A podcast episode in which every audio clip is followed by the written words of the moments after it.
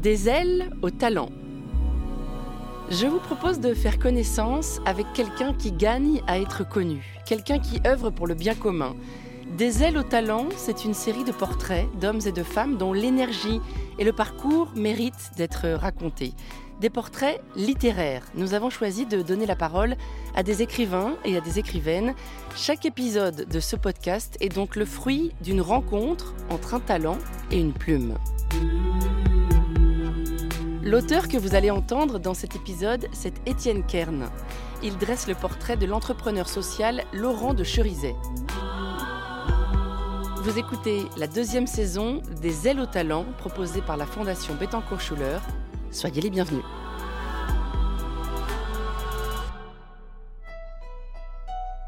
De cet homme, l'Évangile ne dit pas s'il était berger, pêcheur ou marchand, ni pourquoi il était là.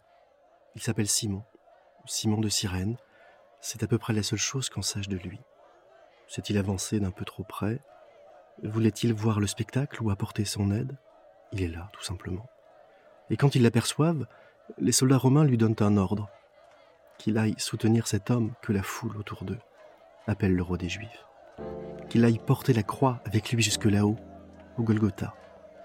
Ensuite, sa mission accomplie, Simon retourne dans l'ombre d'où il est venu. La Bible ne dira plus rien de lui.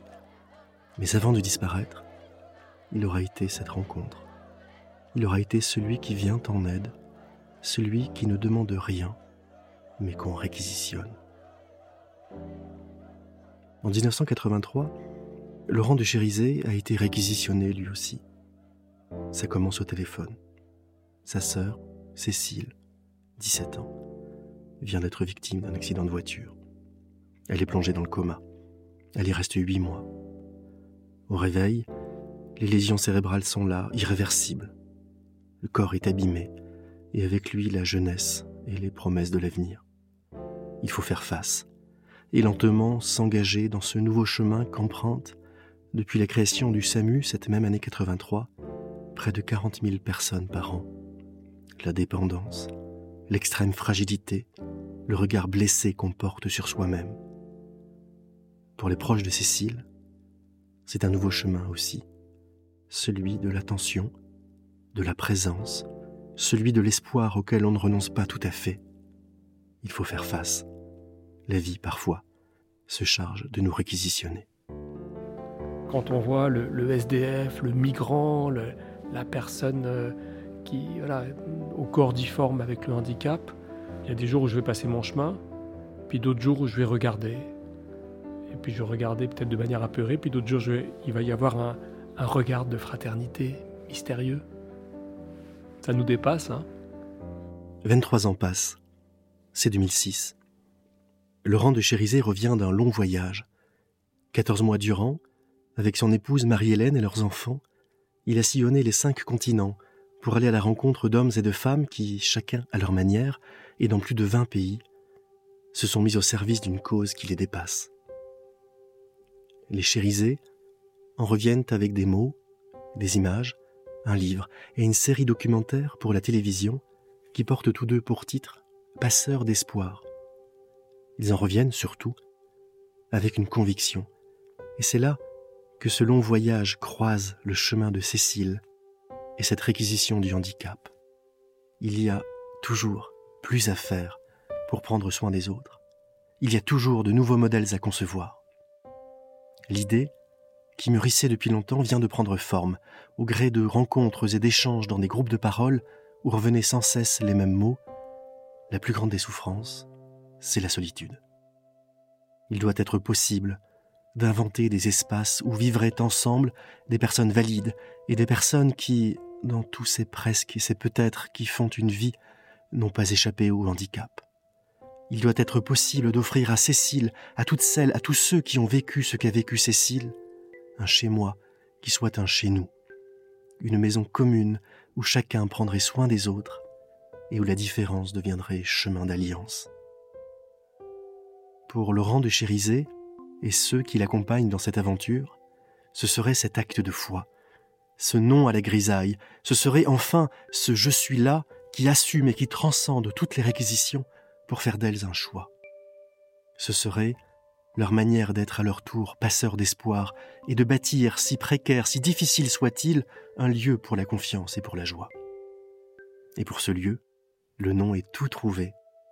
Ce sera celui de cet homme qui, le long d'un chemin, a répondu à un appel et partagé le poids d'une croix.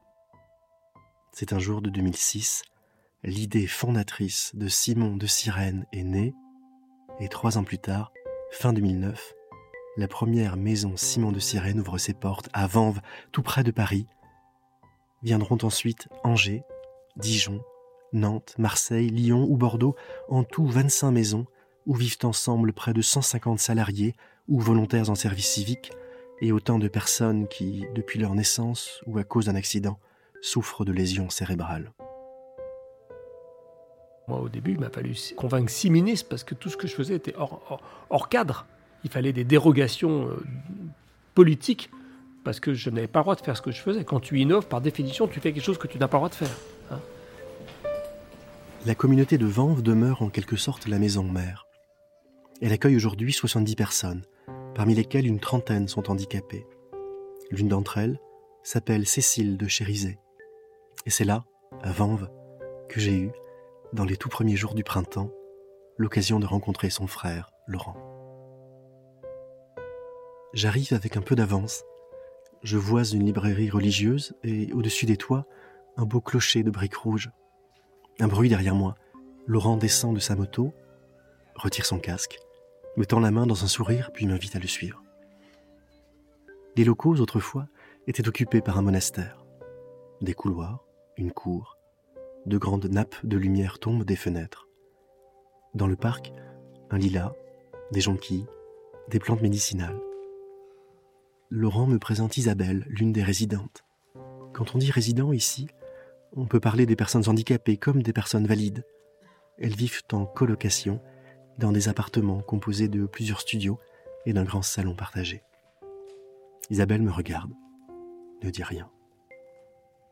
J'apprendrai plus tard qu'elle souffre d'aphasie. Quand elle avait 20 ans, elle est tombée de sa moto. Nous entrons dans la salle communautaire.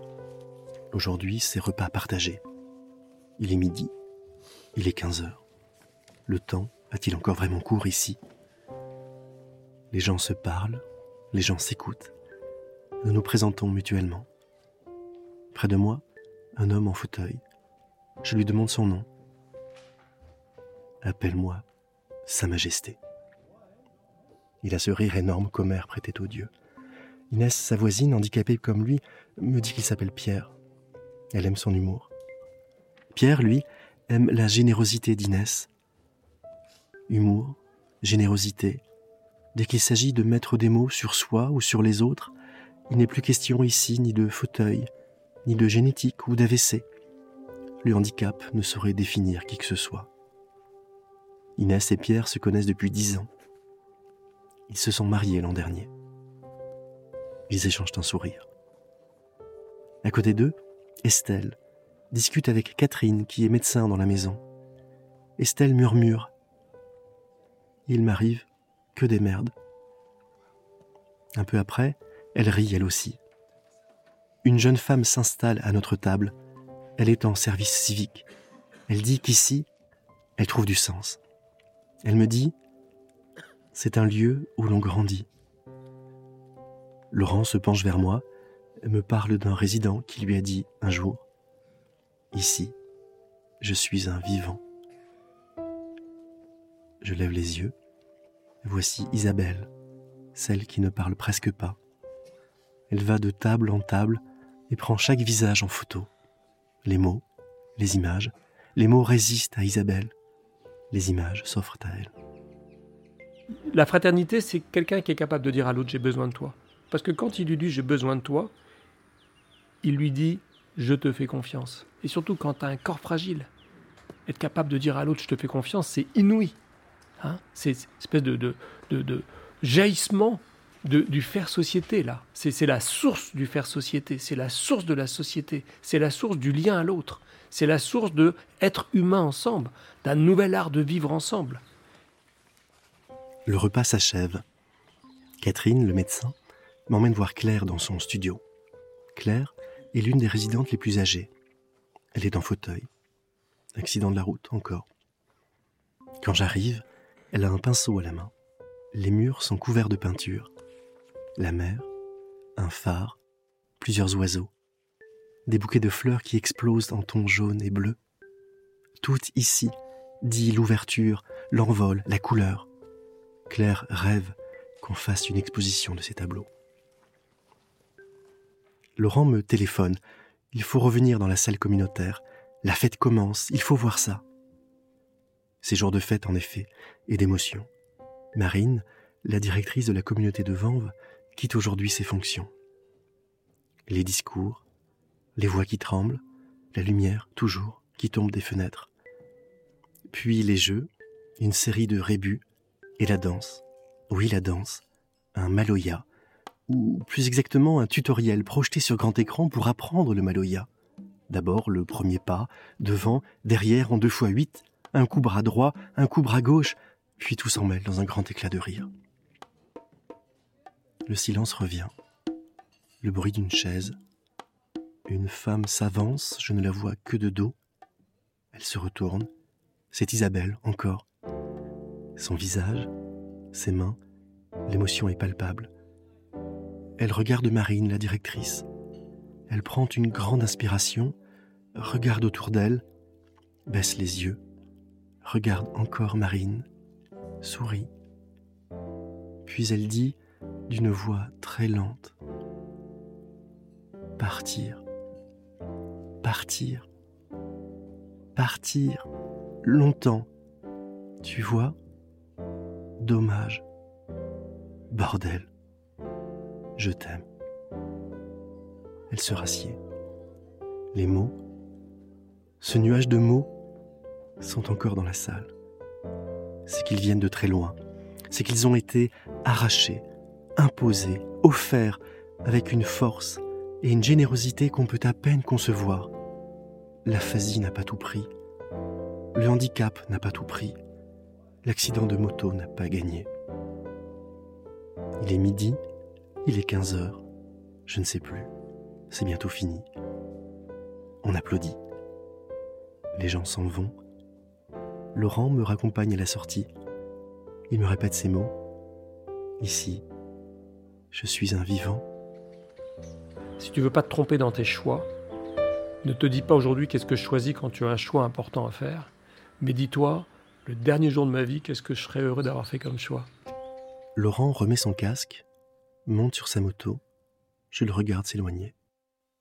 C'est les premiers jours du printemps, le ciel est lourd, une averse se prépare. Laurent tourne au bout de la rue. Il aura été cette rencontre.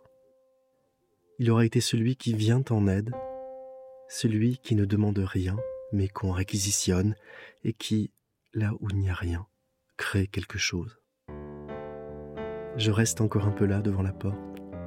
Les mots, les images, les oiseaux et les fleurs, le lilas, un coup bras droit, un coup bras gauche, la lumière avant la pluie. La vitrine de la librairie religieuse attire mon attention. Je m'approche sur une affiche, des mots encore. Ils sont de Saint-Benoît. Ils disent Écoute, incline l'oreille de ton cœur. Et ce que j'écoute encore en repartant, c'est la voix d'Isabelle. Partir, partir, partir, longtemps. Tu vois? Dommage? Bordel. Je t'aime.